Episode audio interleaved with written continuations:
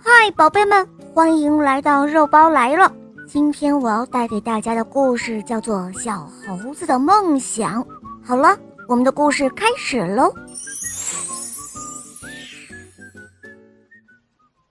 森林里有一只小猴子，它经常给自己定下十分远大的理想。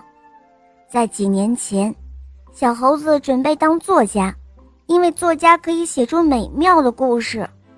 几个月前，小猴子又想当画家，因为画家可以用画笔描绘出五彩的人生。而这几天，小猴子又想当医生了，因为医生可以救死扶伤。由于小猴子的梦想经常改变，慢慢的，小猴长大了，可他还是一事无成。有一天，猴妈妈语重心长地说：“小猴啊。”你也不小了，怎么还是一事无成啊？小猴子满不在乎地回答说：“这有什么关系？我可有着伟大的梦想呢。”哦，是吗？可是你从很小的时候就有梦想，怎么到现在了，你还是只有梦想啊？这一点你有没有想过呢？猴妈妈语重心长地说道。听了猴妈妈的话。小猴子一时说不上话来了。猴妈妈又说：“小猴啊，我看你明天还是去问一问德高望重的乌龟长老吧，你看他会怎么说？”“哦，知道了，妈妈。”小猴子点了点头。第二天，小猴子便找到了乌龟长老，他问道：“乌龟长老，我有很多的梦想。”怎么样才能够有一番作为呢？乌龟长老回答说：“小猴子啊，有志者事竟成，你可明白啊？虽然有志向，但是也得有毅力。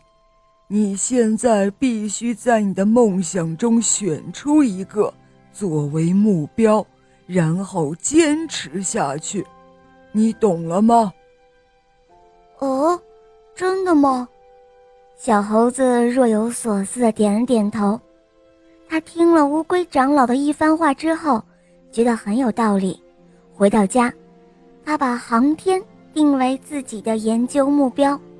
当他不知道火箭是如何升天时，他向灵动小巧的麻雀来请教；当他不知道火箭该如何加速时，他就向翅膀强壮有力的老鹰请教，当他不知道火箭该如何飞行的更久时，他就向善于长途飞行的燕子请教。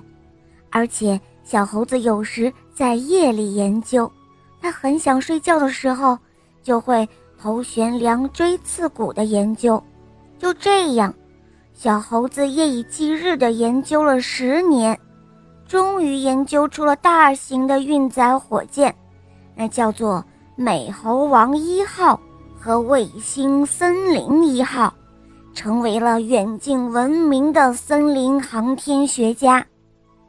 好了，宝贝们，今天的故事肉包就讲到这儿了，赶快关注肉包来了，收听《萌猫森林记》，有三十五集，是小肉包童话非常好听的故事哦。好了，宝贝们，我们明天再见，么么哒。